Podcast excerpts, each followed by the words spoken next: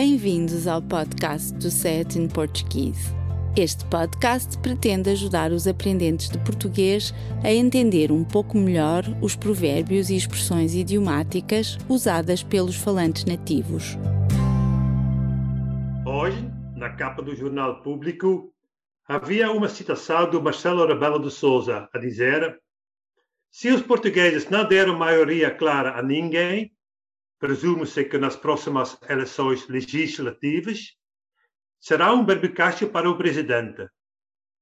Não percebo porque é que ela fala dela própria na terceira pessoa e não sei o que significa berbicacho. Explica-me, se faz favor. Falar de si próprio na terceira pessoa do singular deve ser resquícios da sua ex-profissão de comentador político. Em relação à expressão ser um barbicacho, significa o mesmo que ser um bicho de sete cabeças. Conheces esta? Não, mas como é visual, dá para perceber que é uma situação complicada ou de difícil resolução.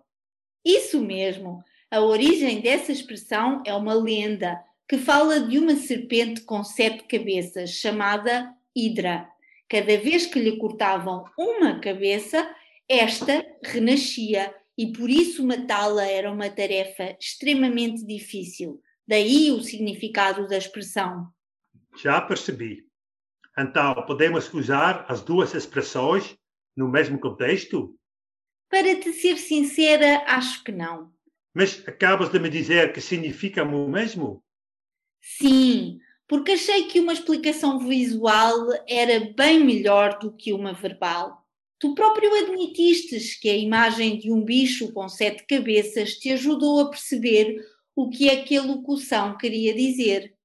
Está bem, mas então diz-me quais são os diferentes contextos em que se usa uma e outra. Quando dizemos que algo é um bicho de sete cabeças, estamos a descrever um problema ou circunstância complicada, mas que pode ser fruto da nossa imaginação, como as lendas que descrevem animais mitológicos que não existem. Usamos esta locução sobretudo para dizer que a dificuldade com que nos deparamos pode não ser tão difícil de superar como acreditamos, ou ser mais imaginária que real. Deixa-me dar-te alguns exemplos de uso. A maioria das pessoas acha que a aritmética é um bicho de sete cabeças, mas na verdade é uma ferramenta muito útil para a nossa vida. Aos 12 anos, tudo parece ser um bicho de sete cabeças. Mas os anos passam e o que parecia um grande problema torna-se um mal menor ou algo insignificante. O exame de acesso à universidade não é um bicho de sete cabeças. No início, pode parecer insuperável, mas com estudo e perseverança conseguimos a nota que necessitamos para fazer o curso que queremos. Já pensaste em fazer um vlog?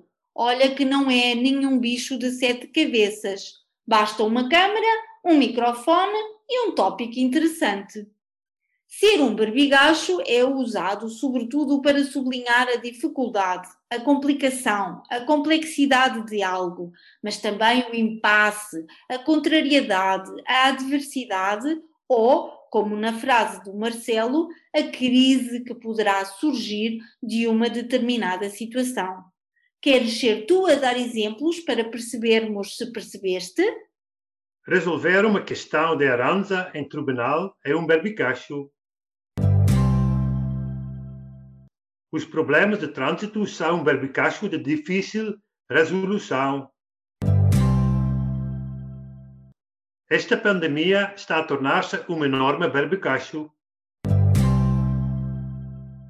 Se não desconfinarmos antes do verão, o setor do turismo enfrentará um grande berbicacho.